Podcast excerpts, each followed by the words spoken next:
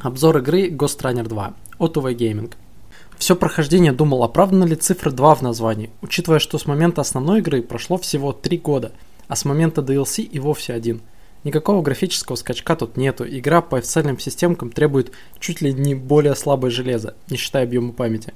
А оптимизирован сиквел, судя по ранней версии, достаточно плоховато. Уж точно требует большего, чем оригинал. Особенно раздражающие ежеминутные фризы и просадки появляются на уровнях с распиаренным мотоциклом. До уровня из демо, где и появляется сам байк, вы дойдете только часов через 5. Тут уж решать только вам, стоит ли оно того, учитывая, что его крайне мало. Я еще жаловался на недавний Iron Fury Aftershock, на котором главную селлинг фичу байк давали только через полтора часа геймплея. Но по мне оно того стоило. Секции с транспортом максимально кайфовые, а разрабы даже сделали одну полуоткрытую локацию – Дело в том, что между уровнями у нас теперь есть хаб, где можно поговорить с персонажами, прокачать импланты, как в Сайберпанке, поформить испытания, а путешествие на мотоцикле идет несколькими непрерывными уровнями. Мод потом мы теряем, никакого гаража тут нет. Поэтому разрабам пришлось как-то разбавить это свободными поездками. Прям за скриптованных покатушных секций вроде было всего две. Потом в DLC добавят бесконечный заезд, и сейчас его предлагают предзаказать за доп 3К. Ну, такое. Но также разрабы подготовили очень классный геймплейный сюрприз на последнем уровне, который я, пожалуй, не буду вам спойлерить, просто знайте, что он есть. Сам же геймплей, как вы могли уже догадаться, стал более казуальным. Теперь вы можете делать блок, который может отразить пару попаданий. Но выносливость нашего персонажа регулируется той же шкалой, что и возможность отбить слабую атаку. Так что долго стоять в защите не получится. Игра не стала простой, но явно стала давать больше шансов на победу. Есть три способности, включая Сурикен, но он редко попадает в мелкие цели. Плюс еще что-то типа ульты вплоть до замедления времени, но с долгим кулдауном. Огромная вариативность в прокачке. Я половиной возможностей даже не пользовался, хоть и играл с опцией небольшого облегчения в настройках.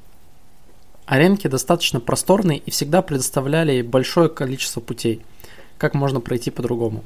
Лично я побегал в первый гостранер перед обзором и возвращаться в него после сиквела не хочется. Вторая часть стала более кайфовой, что ли. Наверное, в этом и была ее цель. Поэтому да, наверное, хардкорщики разочаруются. Решением могло быть добавление сложного режима, но пока что такого нет. Но лично я просто получал удовольствие от геймплея. А это самое важное. Иногда пытаясь разбить клавиатуру. Есть челленджи, где надо использовать своего двойника, проходить одновременно, держа в голове три кнопки и тайминги неплохо развивает два полушария. Но мне не очень нравится общий темп персонажа. Он достаточно медленный, хотя призрачный бегун. Поэтому я не ставлю высшую оценку. Также претензии к скучному сюжету и персонажам. Дизайн роботов вообще как из инди-демок. Это признали даже критики. Так что в этом не хотел, не хотел копаться, хотя диалоги с напарниками во время вылазок стали лучше. Присутствует юмор и неплохо разбавляет напряжение в экшоне. Но мне не очень нравится общий темп персонажа. Он достаточно медленный, хотя призрачный бегун, поэтому я не ставлю высшую оценку. Также претензии к скучному сюжету и персонажам. Это признали даже критики. Так что в этом не хотел даже копаться. Хотя диалоги с напарниками во время вылазок стали лучше, присутствует юмор и неплохо разбавляет напряжение в экшоне. Иногда Моцик еще немного застревал, никогда не нравился саундтрек, какой-то он слишком веселый при общей гнетущей атмосфере.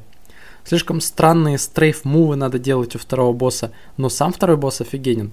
И финальный босс крайне легкий, что, возможно, станет для многих претензий, но он так забавно матерился на нас, проигрывая, что, мне кажется, в этом был какой-то нарративный смысл. Так что в целом, отвечая на свой же вопрос изначала, сиквел для меня оправдан. Он кажется каким-то хорошо продуманным от и до небольшим приключением. Добавляет много нового, немного меняет формулу, что еще нужно – Получилось на уровне или даже чуть лучше оригинала. По скриптам. Еще очень классные враги Черви. Да, тут будет кое-что очень похожее на Дюну. А еще есть в начале хайповые отсылочки на OnlyUp. Разрабы в трендах этих ваших.